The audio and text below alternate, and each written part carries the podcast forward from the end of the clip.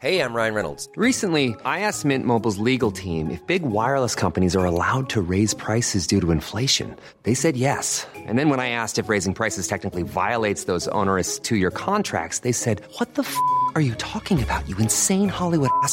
So to recap, we're cutting the price of Mint Unlimited from $30 a month to just $15 a month. Give it a try at mintmobile.com slash switch. $45 upfront for three months plus taxes and fees. Promo rate for new customers for limited time. Unlimited more than 40 gigabytes per month. Slows. Full terms at mintmobile.com.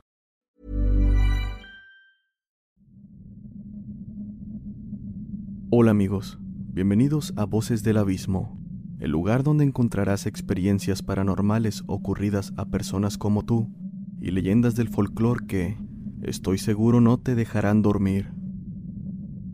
Si tienes alguna experiencia que quieras que cuente, hazlo saber a través de la página de Facebook que se encuentra en la descripción. Y si te gusta el contenido, no olvides seguir al canal, dar like y compartir, ya que esto ayudará bastante a que esta comunidad crezca.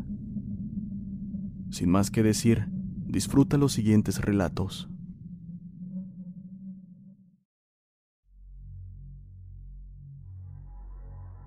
Esta historia me la contó un hombre joven, al que apenas conocí, pero cuyas palabras se me han de quedar grabadas toda mi vida, pues nunca dudé de su sinceridad, ni él tampoco tenía un motivo para mentirme.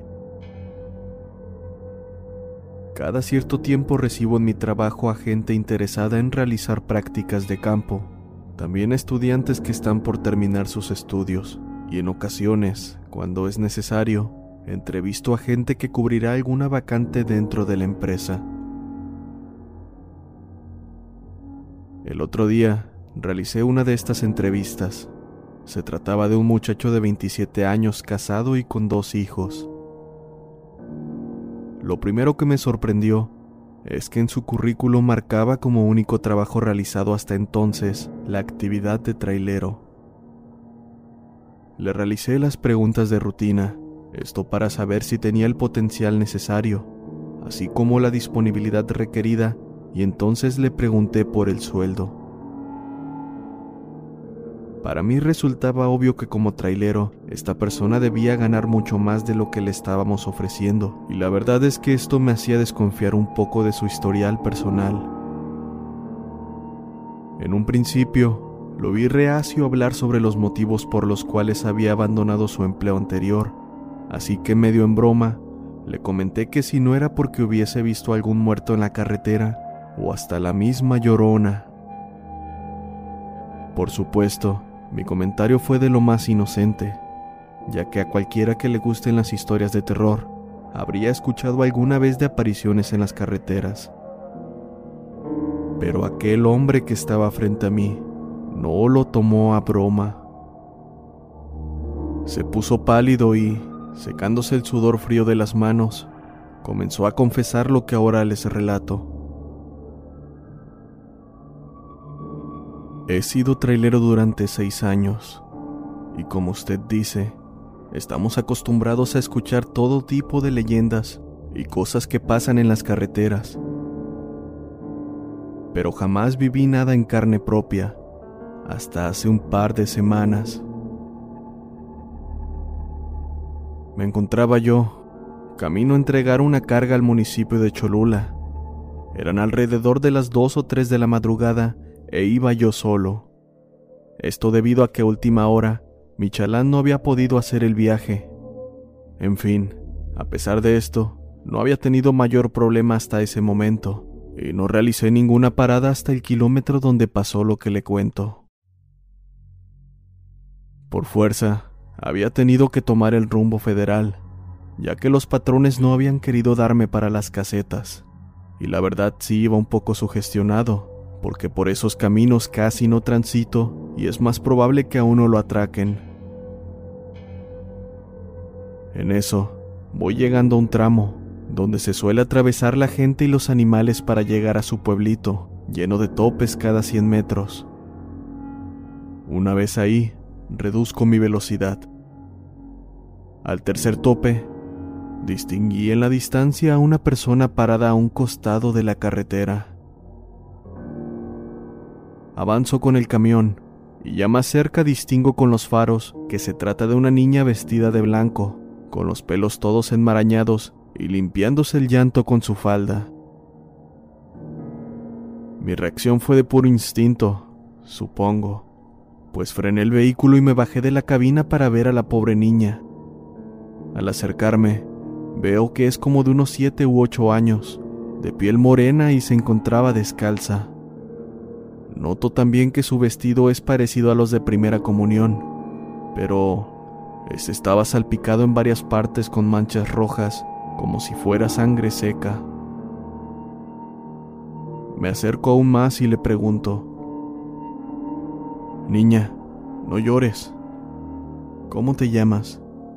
¿Qué haces en la carretera a estas horas? ¿Dónde están tus padres? La niña, quien estaba aún llorando, me mueve la cabeza como respondiéndome con un no silencioso, para inmediatamente decirme, Señor, por favor ayude a mi madre. Sentí que me hervía la sangre por la sorpresa de encontrarme aquello, y por mil y un cosas terribles que ya me imaginaba respecto a esa pobre niña y su madre. Claro que te ayudaré, solo dime dónde está tu madre, le contesté. Siguió llorando la inocente, y entonces, con un gesto me señaló a un sembradío de mazorcas y se echó a correr.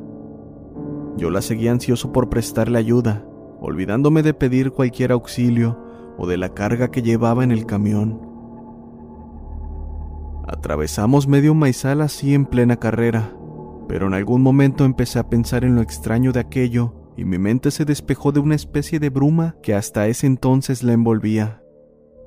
Así, distinguí con más claridad la extraña luz que tenía la niña, una luz que la hacía perfectamente visible aún en medio de la noche y de aquel maizal.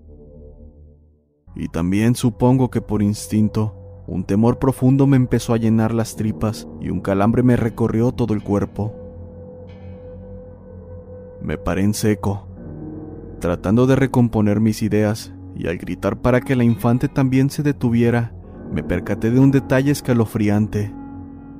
La niña ya no tenía pies.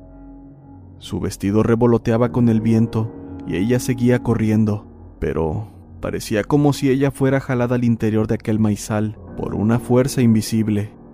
Fue entonces cuando esta niña me pareció más como una marioneta. Supe entonces que me tenía que largar.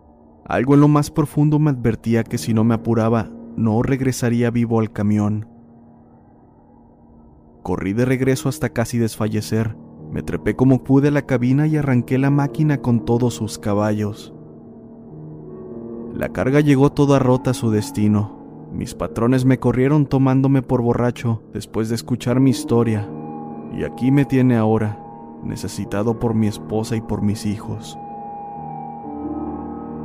Hasta aquí se acaba su relato, el cual yo escuché fascinado y con espanto a la vez. Al hombre no lo volví a ver, pues preferí hablarle con la verdad y decirle que en este puesto, aunque trabajase de sol a sol, no ganaría lo necesario para mantener a cuatro personas. Días después, se me ocurrió buscar en internet noticias sobre aquel tramo de la carretera federal, y lo que encontré me ha llenado de inquietud y horror, pues en los últimos años se han encontrado en ese tramo al menos seis vehículos abandonados en el asfalto. Las pruebas judiciales dicen que podría tratarse de bandidos o secuestradores, aunque jamás hayan encontrado cuerpos o pedido rescates. Pero ahora pienso que quizás se trate de otra cosa mucho más extraña.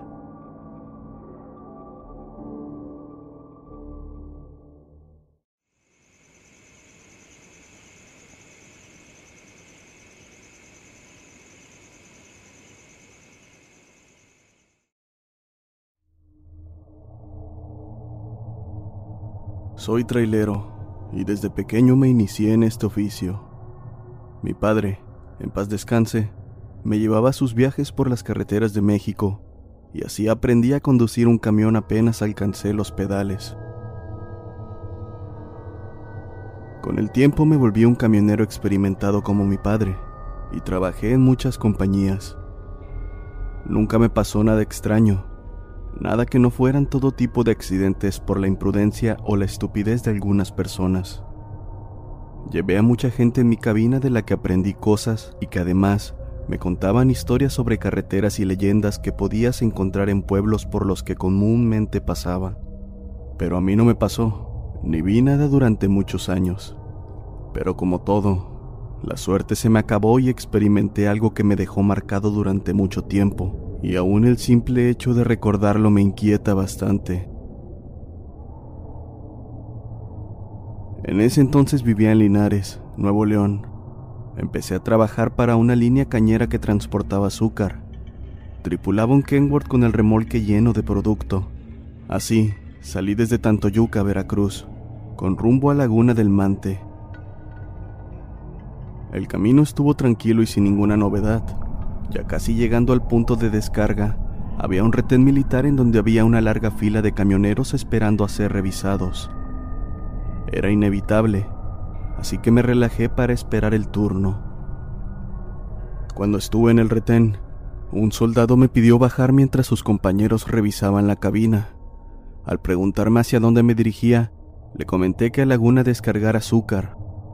Revisó mis documentos y así continué mi avance unos seis kilómetros, donde vi algo que venía por la orilla de la carretera. Era de noche, así que le aventé las luces altas. Mientras me acercaba, me di cuenta que se trataba de una mujer, con un extraño cabello rojo, un vestido blanco floreado y una chamarra de mezclilla. Al iluminarla, pude ver que su calzado brillaba de una manera peculiar, pero lo más raro es que parecía estar de pie a la orilla de la carretera sin moverse y viendo hacia el frente. Sentí algo de temor porque, cuando veías gente así, corrías el riesgo de que estos se aventaran a las ruedas del camión, ocasionando un accidente. Así que, teniendo esto en cuenta, empecé a hacer cambio de luces varias veces como señal de advertencia. Asimismo, aminoré la velocidad para prevenirme. Cuando pasé a su lado, vi que estaba de espaldas y me pareció extraño porque antes la había visto mirando hacia el frente. Solo pude ver su cabello rojo y el vestido ondular con el viento. Pensando que quizás necesitaría ayuda, hice lo que se suponía no debía hacer. Pero es que me ganó la curiosidad y me detuve metros más adelante. No había tanto tráfico, así que no hubo problema en pararme. Bajé de la unidad y corrí hacia la muchacha. Al verla, Noté que estaba con la cabeza agachada en señal de tristeza o algún problema. Al acercarme, le pregunté si estaba bien, que si la podía llevar. Al decir esto último, la muchacha volteó de una manera muy extraña. Fue bastante rápido, como si la realidad se viera cuadro a cuadro, y en un instante, lo que debía ser el rostro de una joven bonita, resultó ser nada. Un enorme hueco se podía ver en medio de aquella cabeza, obscuro e inquietante. Al ver esto, el terror me invadió de tal manera que me hice para atrás intentando alejarme de esa horrible visión, cayendo sentado en el pavimento. Mientras veía aquella cosa con su rostro apuntando fijamente hacia mí, me arrastré sin dejar de ver eso, y al incorporarme Corrí lo más rápido que pude con el corazón saliéndoseme del pecho. Me subí a la unidad y comencé la marcha. No quise voltear, pero en el retrovisor sentía que de pronto aparecería la joven sin rostro. Me concentré y revolucioné el motor al máximo para ganar velocidad y alejarme. Era imposible, era algo que no podía creer, pero lo había visto y sentí tanto frío que comencé a temblar y a sentir el estómago revuelto. Cuando por fin llegué a Laguna, ya estaban varios camioneros esperando descargar. Por mi parte, estacioné el vehículo y bajé vomitando de la unidad. Me sentía terriblemente mal y temblaba copiosamente. Algunos choferes que estaban cerca se acercaron al ver mi estado y me preguntaron qué me pasaba. Sin poder hablar, me senté y tomé un poco de agua que me ofrecieron. Luego de que me calmé, empecé a platicarles lo que vi en la carretera antes de llegar. La verdad es que yo esperaba que me vieran extraño o me tildaran de drogadicto o loco, pero en vez de eso, me miraron condescendientes y uno de ellos, el de más edad, dijo que efectivamente siempre se aparecía en ese tramo. Según se sabía por dichos de la gente, a esa muchachita la atropellaron, haciéndole pedazos la cabeza. Sin embargo, otros tenían una versión más creíble, y era que a esa joven la habían abandonado ya muerta, y que el trailero que la mató utilizó un marro para aplastarle la cabeza. Quizás por eso su apariencia. La verdad es que nadie me dio una razón convincente para que pudiera parecer eso, y por mi parte no quise saber más del asunto, y luego de entregar la mercancía, tuve que regresar a la compañía. Pasé muchos días sin poder dormir, tenía pesadillas, e incluso sentía que la muchacha se subía a la cabina y de reojo podía verla ahí a un lado mío. Eso me tenía bastante tenso y mi familia tuvo que curarme de espanto. Aparentemente me tranquilizó un poco, pero después me volvieron a mandar para llevar azúcar a Laguna del Mante. Eso me puso nervioso, pero no quería entrar en pánico, así que me calmé y manejé sin más problemas. Serían como las 10 de la noche cuando de nueva cuenta me paré en el retén militar. Un soldado que me fue a revisar me hizo la misma pregunta que la anterior y le respondí exactamente lo mismo. Pero al decirle mi destino, me miró sorprendido y dibujó una sonrisa que me incomodó. Y más cuando me preguntó que si me había persignado antes de salir para Laguna. Le contesté que sí, pero sentía que temblaba. Le comenté que siempre lo hacía porque sabía que había muchos problemas de delincuencia en el área, a lo cual el soldado me respondió de una manera escalofriante. Pues sí, delincuentes, pero además de eso, ya han pasado varios camioneros y autobuses que nos han reportado ver a la joven muerta que se aparece en el tramo más adelante. Ya se mandó una patrulla, pero... ¿Qué haces con eso? Sin decirle más, él se quedó riendo mientras yo comencé a sudar de las manos. No quería ver de nuevo aquello. Arranqué y me fui manejando rápido. Cuando apenas iba a cruzar el tramo donde había visto al ánima, vi con alivio que no había nada ahí. Pasé sin voltear y agradecí a Dios por haberme evitado ver eso. Estaba casi por terminar de agradecer, cuando por el retrovisor vi que se asomaba en la parte trasera del remolque la cabeza agujerada de la joven. Al verla, di un leve volantazo que casi me saca del camino. Cuando me reincorporé, volví a ver y esta chica ya no estaba.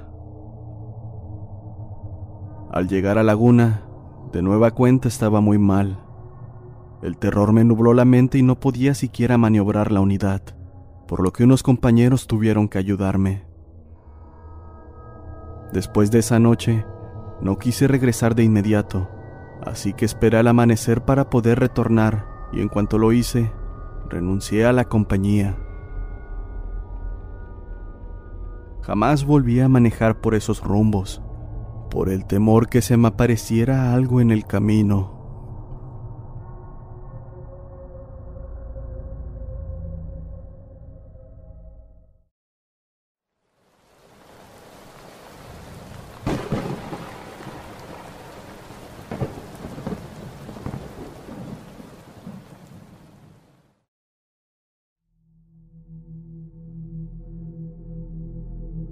Esto que estoy por contar me ocurrió en uno de mis tantos viajes por carretera.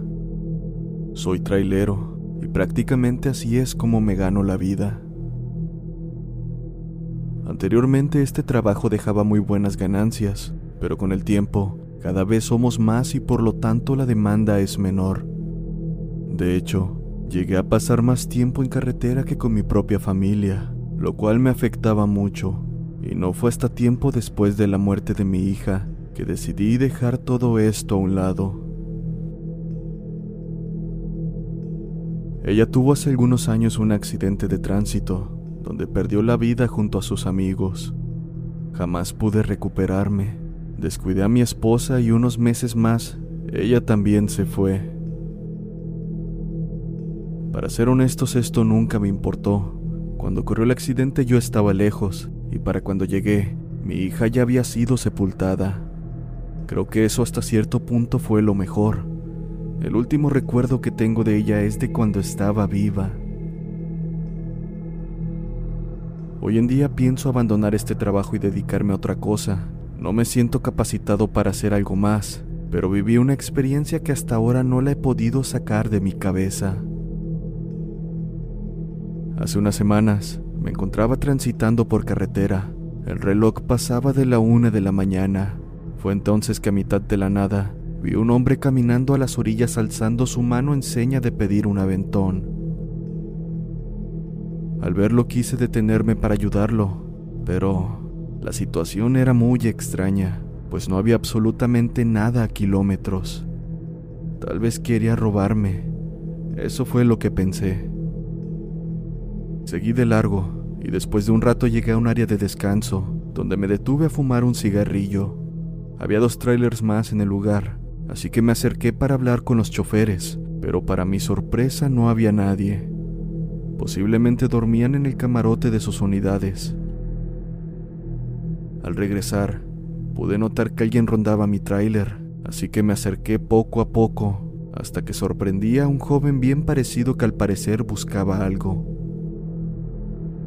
¿Se te perdió algo? Pregunté con un tono desafiante.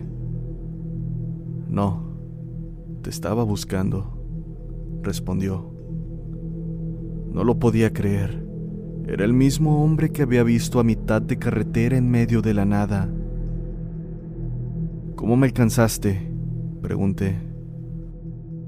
Corriendo, respondió el hombre con una sonrisa en su rostro. El hombre se limitó a sonreír y posteriormente sacó una cigarrera de su chamarra para ofrecerme un cigarro, a lo cual yo no pude negarme. Pensé que si tenía alguna mala intención, ya habría hecho algo contra mí. Por mi parte, siempre llevaba mi navaja conmigo, así que me sentía tranquilo y seguro. Sin duda ese hombre no se veía peligroso. Luego de conversar un rato, no podía evitar ponerle atención Tenía una habilidad para hablar que no había visto antes. La verdad es que yo siempre me considero una persona seca, de pocas palabras y por supuesto, de pocos amigos. Pero este hombre había logrado hacerme hablar y lo que es peor, hacerme sentir la necesidad de seguir escuchando sus historias.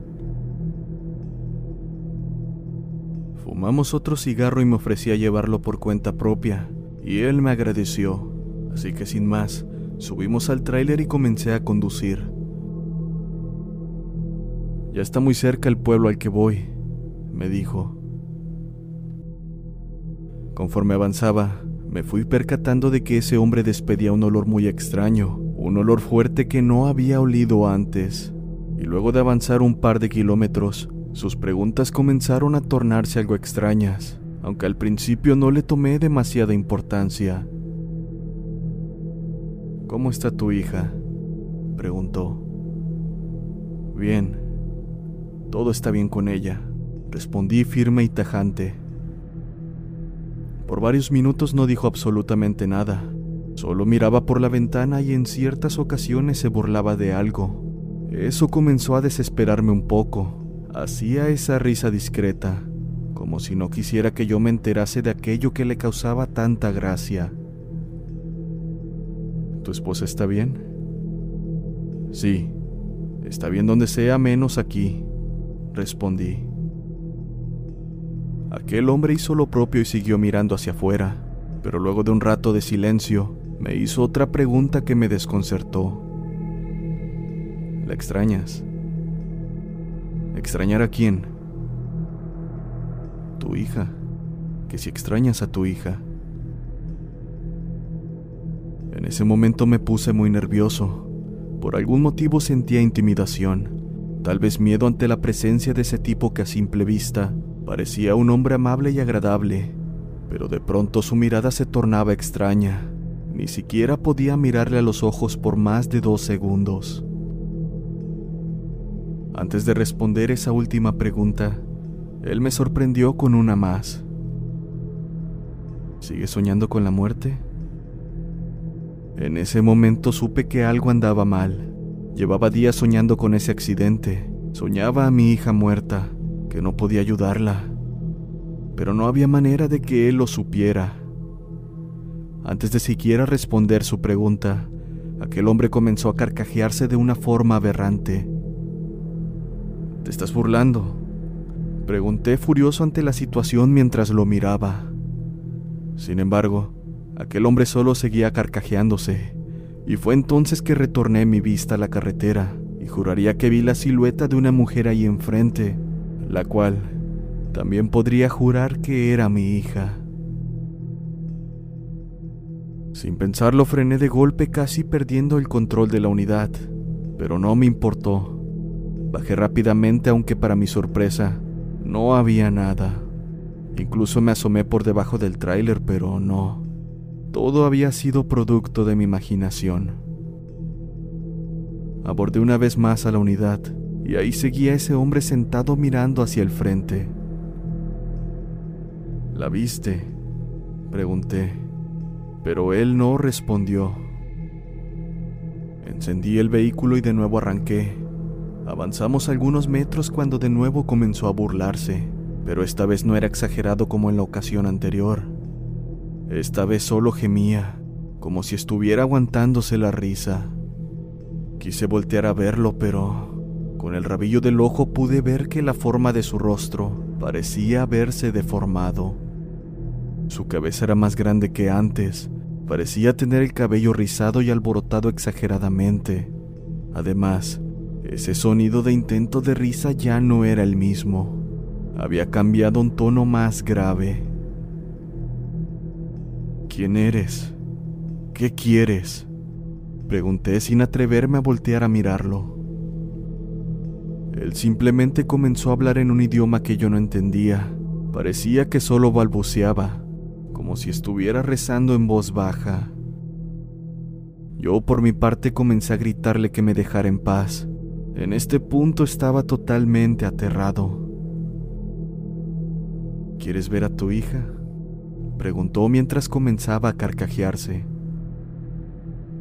Podía sentir su saliva cayendo en mi cara, si es que eso era lo que emanaba de su boca cuando se burlaba. Luego de esto vi que realizó un movimiento, se agachó un poco hacia la parte de abajo, donde yo tenía algunas botellas de vidrio en el suelo. Miré levemente para ver lo que estaba haciendo, lo que hizo que el miedo me invadiera completamente. La forma de sus pies no tenía ropa, no sé cómo explicarlo, pero no tenía ningún sentido. El tono de su piel era marrón, muy oscuro. Sus pies eran exageradamente grandes.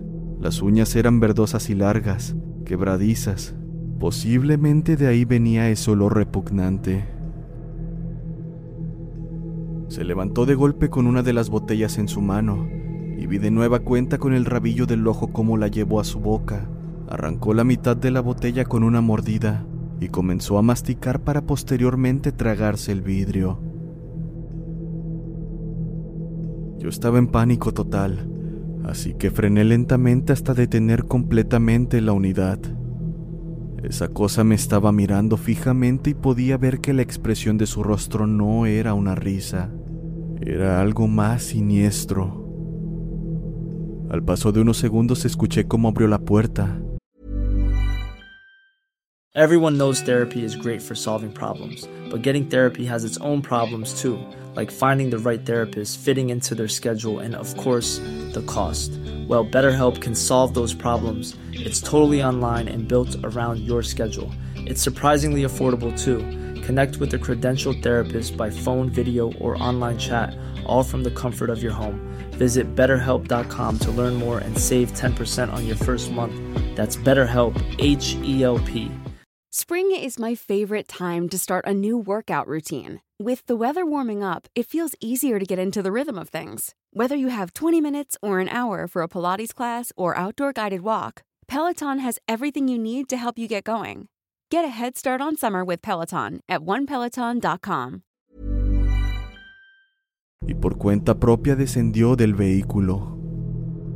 Apenas bajó y cerró la puerta, lejos de alegrarme, hizo que el pánico se incrementara cuando me di cuenta que a pesar de que había bajado del tráiler, su rostro seguía a la altura de la ventana.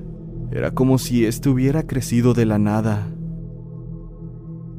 No tardó en dar la media vuelta y caminar hacia la oscuridad, saliendo del camino. Yo simplemente me quedé varios minutos ahí, congelado del miedo. No sabía cómo reaccionar ante lo que había vivido. Simplemente tomé la otra mitad de la botella, mientras seguía sin explicarme cómo lo hizo. Ya pasaron varias semanas de aquel suceso, y estoy en busca de otro trabajo, así que solo espero olvidar esto lo más pronto posible. Pero la verdad es que también quisiera encontrar una explicación a aquello que me sucedió.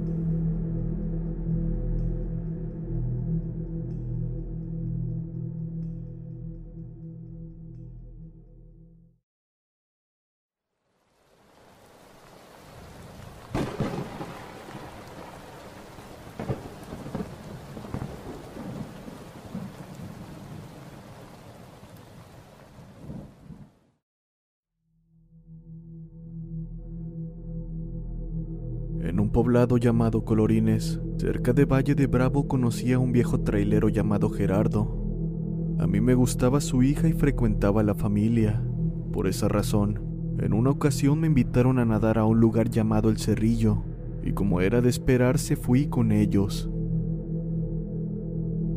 Sobra decir que me divertí mucho y hasta con novia regresé.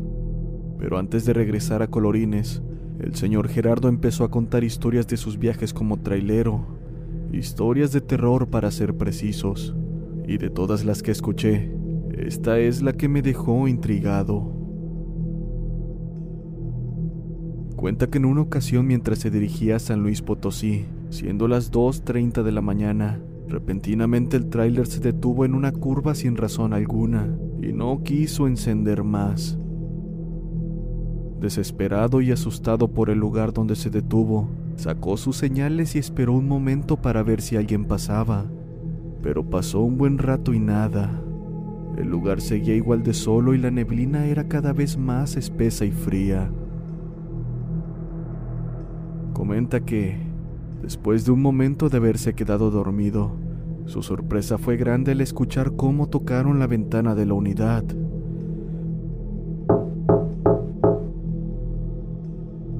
El sendero hoy miró por la misma, lo que parecía ser una figura. Desconcertado, vio el reloj el cual marcaban las 4.30 de la mañana. Con un poco de miedo, tomó su bat de béisbol y se preparó para descender de la unidad. Pero justo al abrir la puerta, pudo ver cómo una mano áspera y callosa le era extendida en señal de ayuda para bajar. Decidió no tomarle importancia, pues pensó que algún conductor de la zona vio las señales y se acercó para ayudarlo. Así que amablemente saludó a aquel sujeto. Buenos días, amigo. Buenos días, respondió. Era un sujeto delgado con sombrero y poncho de colores llamativos, típicos de los pueblos, y aquel hombre de tan peculiar vestimenta le dijo, He revisado su camión mientras dormía. Tenga cuidado, lo pueden sorprender. Gracias, me ha vencido el sueño.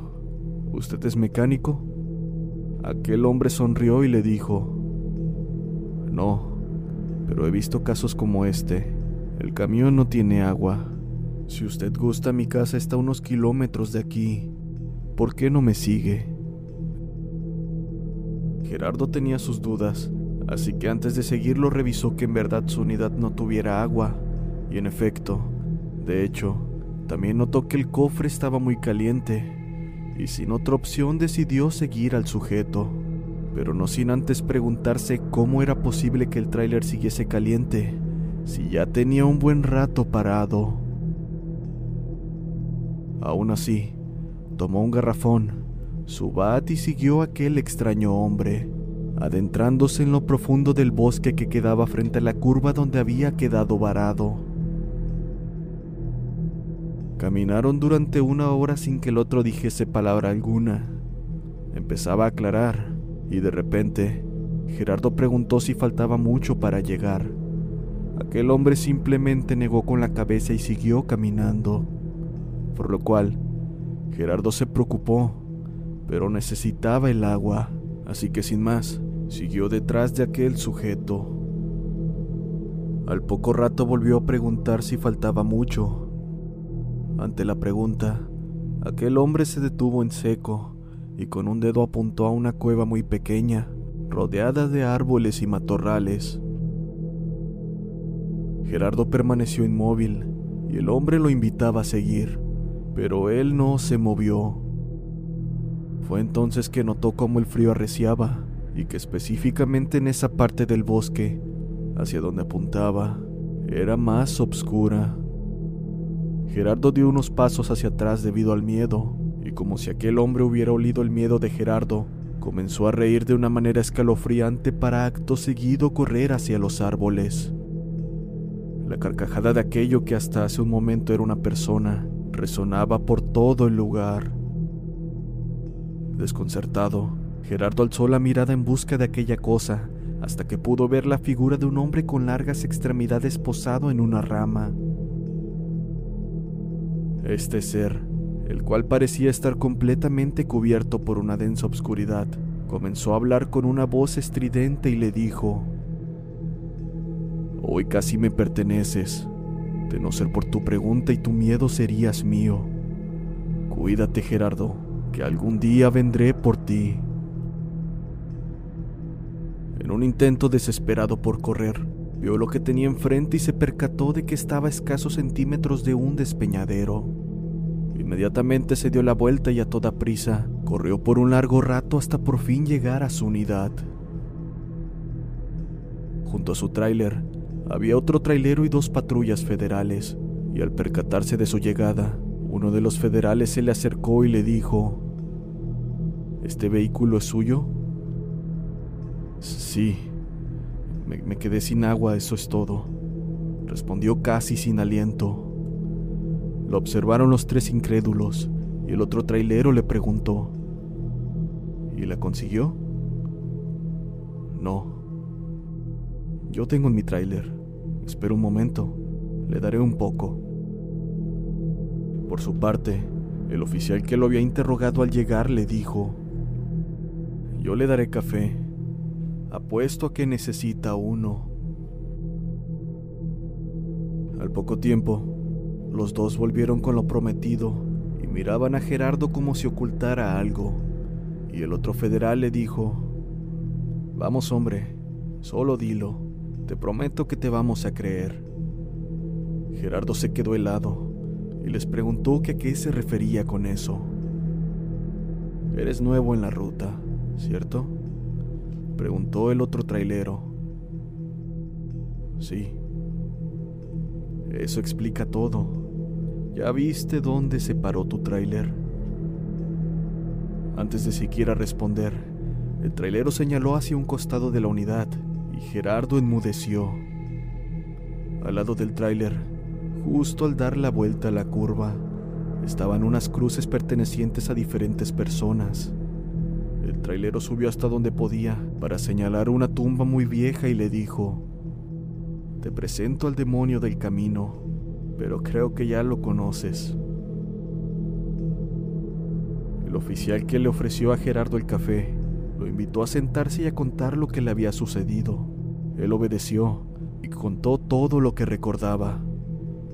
Los oficiales y el trailero se miraron y dijeron, lo de siempre. Ponga atención, amigo. Ahora escuchará la leyenda de este sujeto. Fue hace años cuando se dio la noticia de que un hombre fue encontrado en el despeñadero.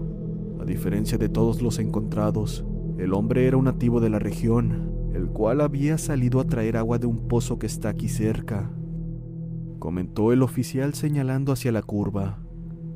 Y al pasar por aquí, encontró a unos ladrones, los cuales le pidieron agua. Pero, al obtener una respuesta negativa por parte del nativo, los ladrones lo golpearon, lo apuñalaron y lo tiraron al despeñadero para no dejar rastro de él. Pero aquellos ladrones no contaban con que un camionero que se paró a orinar los vio en la distancia y este reportó a las autoridades sobre aquel crimen. Cuando los detuvieron, se dio a conocer que uno de los implicados era un trailero, justamente de esta ruta, el cual sabía los horarios de las cargas fuertes, además de que este fue el sujeto que lo apuñaló y lo tiró al despeñadero. Desde entonces, muchos traileros han muerto justo aquí, y los que no, han sido encontrados en la peña de la que vienes. Cuando no los estrella les seca el radiador y los ayuda, entre comillas, claro, porque va y los tira justo donde lo tiraron. Debido a esto, suponemos que odia a los traileros, porque solo a ellos los tira o los estrella. Tranquilo amigo, tome su café y lo invitamos a desayunar. Después de eso, y como era de esperarse, Gerardo solicitó su cambio de ruta y jamás volvió por aquel rumbo, no sin antes escuchar a sus compañeros contar la leyenda que él ya sabía, y de una manera muy particular.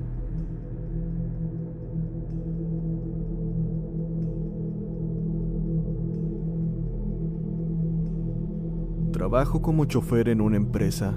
En realidad mi trabajo no es muy pesado, pues me encargo de llevar y traer materiales pequeños. No trabajo como chofer de carga, así que mi horario laboral es durante el día. Pero en una ocasión, mi jefe me llamó a las 8 de la noche. Necesitábamos cubrir un pedido de emergencia y tenía que ir por tela para comenzar la producción. Como era una emergencia, no importaba el horario, no era mucho problema la cantidad que traería, así que me fui en mi carro. Sin más, prendí la radio para hacerme compañía y así manejé un buen rato hasta llegar a esa carretera, una de esas que parecen estar siempre desiertas, donde no hay mucho alumbrado y difícilmente puedes ver un carro venir frente a ti. No me había percatado antes de lo largo que era ese camino. Miré por el retrovisor y no vi carro alguno. Volví a mirar. Esta vez parecía que venía corriendo algo a una distancia alejada de mí. Corría en cuatro patas y era de un color café. Me dije a mí mismo que tal vez era un venado. Una excusa estúpida, pues aquí no hay venados. Sí, eso era lo más lógico, o al menos era lo que quería creer. Miré de nuevo, y ahora este venado estaba corriendo detrás de mi auto. Me asusté, de verdad me asusté, así que aceleré a fondo, pero para mi sorpresa, esa cosa mantenía mi paso. Supe que eso no era un animal, no podía ser algo de este mundo, no podía correr a la misma velocidad a la que iba. Aceleré una vez más, esta vez ya iba demasiado rápido. Aún así, aquella cosa seguía corriendo detrás de mi auto. Me asomé al ver que algo se acercaba, y de reojo vi que eso corría a la altura de la ventana de mi auto. Sentí su mirada. Aquella cosa me veía mientras corría a mi paso. No quise voltear, así que solo aceleré. No sé cuánto tiempo pasó, pero esa cosa seguía viéndome. Sé que quería que volteara, y al notar que no lo haría, giró su cabeza hacia enfrente, se enfiló frente a mi auto y desapareció entre la negrura del camino. Nunca supe qué había sido eso. Más adelante pude ver en la orilla de la carretera un montón de cruces y entendí lo que le pasaba a aquellos que voltearon y supieron que era esa cosa de la carretera.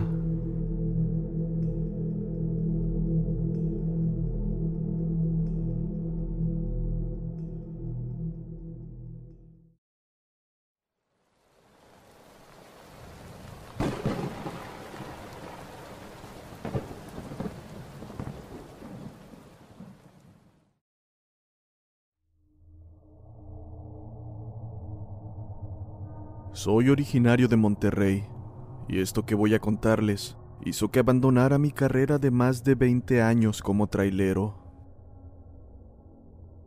Esa tarde iba cansado de un viaje que estuvo pesado en Nuevo Laredo, y esto me pasó en el tramo de la sierra llamada Mamulique. Venía como cualquier día sobre la carretera federal, cuando repentinamente comenzó a tronar el cielo, lo que anunciaba una tormenta, misma que segundos después se dejó caer. Mi reacción fue frenar el tráiler en la subida de Mamulique, para bajar de mi unidad y revisar la presión de las llantas. Esto ya que me faltaba poco para llegar a casa y no quería tener un accidente. La lluvia seguía cayendo, así que me cubrí con una frazada que traía en mi unidad, y como era de esperarse, esta se mojó completamente. Terminé de verificar que mis niveles de presión de aire estuvieran perfectos y subí a toda prisa para resguardarme y seguir mi camino. Como no había otro lugar para colgar la cobija, opté por ponerla a escurrir en el asiento del copiloto, quedando como una especie de casita. Sin más, continué manejando hacia mi destino.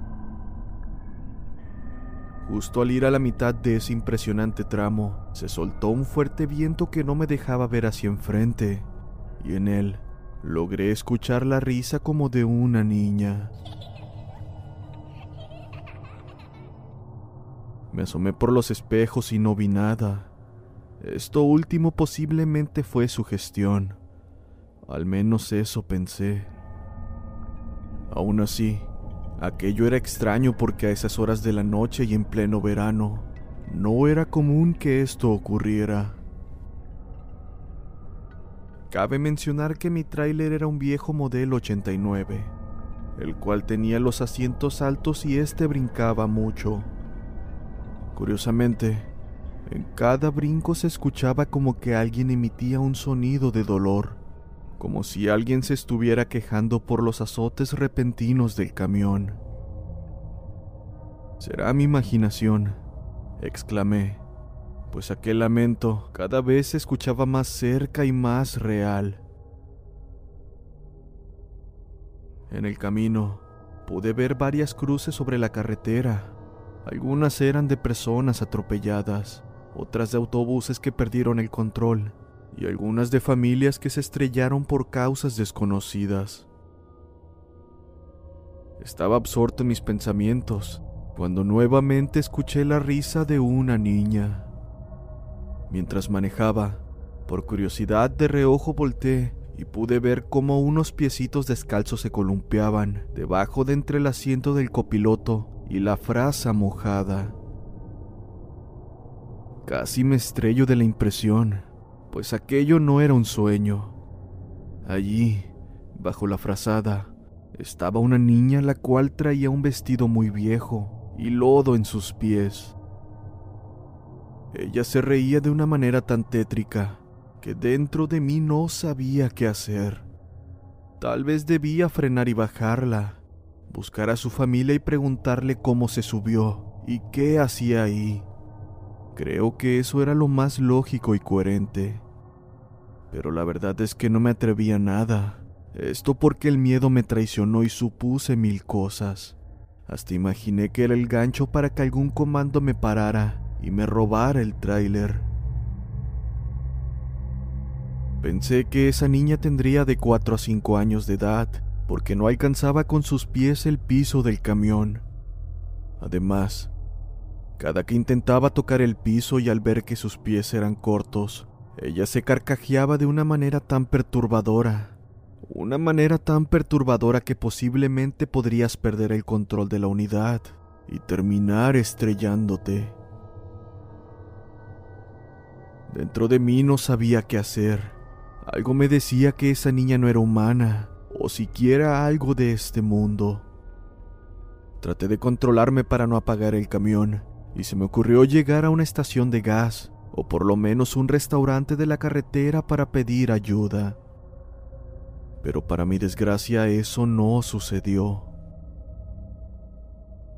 Perdí la noción del tiempo y de reojo pude ver que eran las 3 de la madrugada. No entendía cómo es que había perdido tanto tiempo. Dentro de mí, esperaba que aquello fuera solo una alucinación, un efecto del bulto del asiento y la manta mojada que se asemejaba a la silueta de una niña. Pero no. De nuevo esos piecitos se columpiaban y a la vez volvía a soltar su risa burlona, y una vez más una sensación de terror invadía mis sentidos. La lluvia reciaba cada vez más cuando decidí armarme de valor para enfrentar a esa manifestación, pero o manejaba o me ponía a investigar, y si esa cosa fuera realmente un espectro, definitivamente me estrellaría. Debido al miedo, mis pies y manos no reaccionaban. No podía meter las velocidades y tampoco acelerar. Simplemente dejé que por la inercia el tráiler siguiera su marcha, hasta una gasolinera o hasta donde Dios quisiera. Prácticamente me abracé del volante y comencé a rezar lo poco que sabía. Volteaba y para mi desgracia aún continuaba aquel espectro bajo la manta. Cuando pasaba por tramos oscuros, la vida se me iba porque sentía las manitas de esa niña que me tocaba en la espalda, como para que volteara a verla. Dios mío, por favor permíteme regresar con bien y terminar sano y salvo. Mis hijos están pequeños y me extrañarán. Por favor, Sé que no he sido un ejemplo a seguir, pero la verdad hago mi mayor esfuerzo. Todo eso exclamé dentro de mí, porque sabía que en cualquier momento, esa niña o lo que fuera me jalaría el volante, y sin fuerzas para frenar me estrellaría sin remedio. Dios es grande, pues a un kilómetro divisé un restaurante de traileros, así que como pude y con mi último aliento, Traté de llegar a él. Comenzaba a recobrar la compostura, cuando en eso pude ver cómo la niña por dentro de la sábana giró rápidamente su cabeza hacia mí y comenzó a patalear, como cuando un niño está furioso. La verdad es que no recuerdo cómo frené el tráiler o dejé que se fuera, porque éste seguía aún en movimiento, cuando como pude me bajé y corrí al interior del lugar implorando ayuda. Ni la puerta del tráiler cerré, y pude ver la silueta de esta manifestación esperando por mí dentro de la cabina. Entré sin aliento, agitado y casi desmayado sin poder emitir palabra alguna.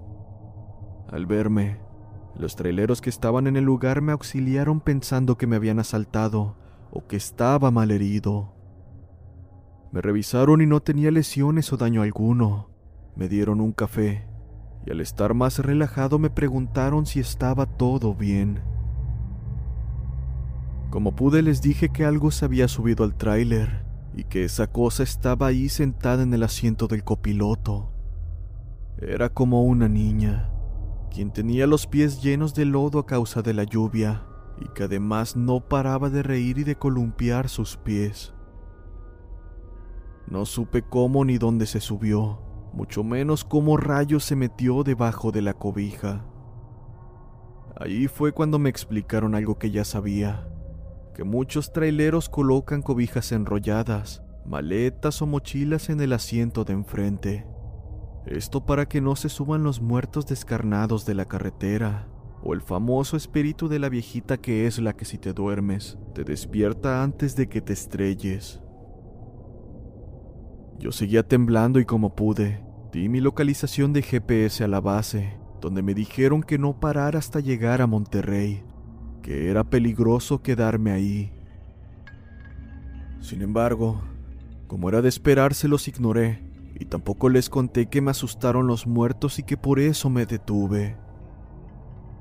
No quería salir del restaurante y nadie en el lugar tuvo el valor de asomarse para ver si aún seguía esa niña en mi unidad. No supe cuántos cafés me tomé, ya que al reaccionar miré que eran casi las 10 de la mañana, así que sin más, me encomendé a Dios, me armé de valor y salí para asomarme en el camión, para ver si ya había pasado todo y podía marcharme del lugar. Le pedí de favor a la encargada del restaurante que me acompañara y ésta accedió. Así que los dos fuimos con curiosidad y miedo al tráiler, el cual se encontraba cerrado sin novedad. Me subí por la parte de afuera y me asomé por el cristal.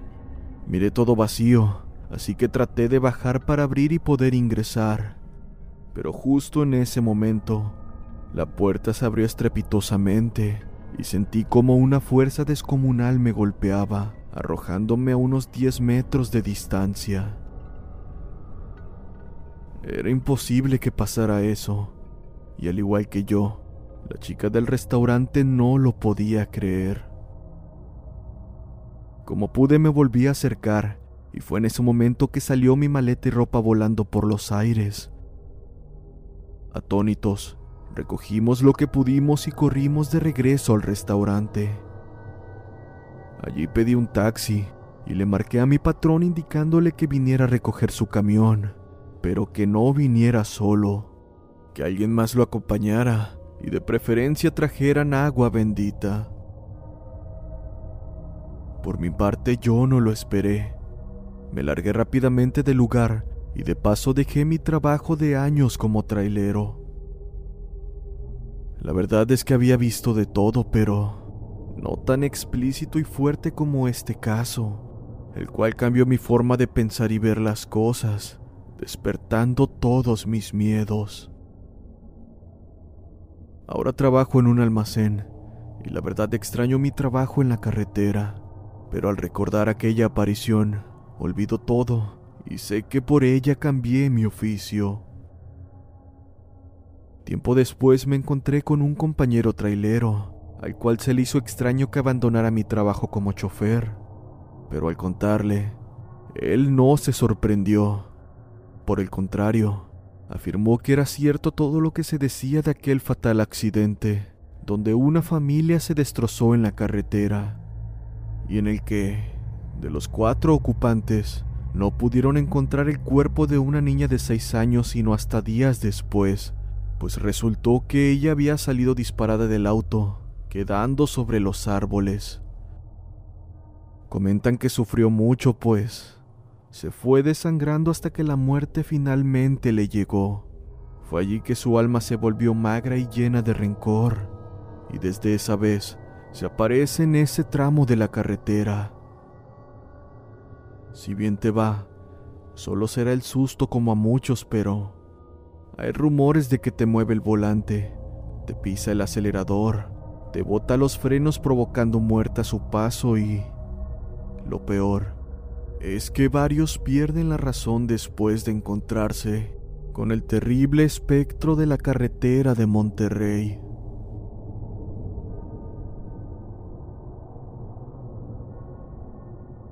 Los invito a formar parte de la comunidad de Voces del Abismo en Facebook además de seguir al canal, dar like y compartir, ya que eso ayuda bastante a que esta comunidad crezca. Nos vemos la siguiente semana.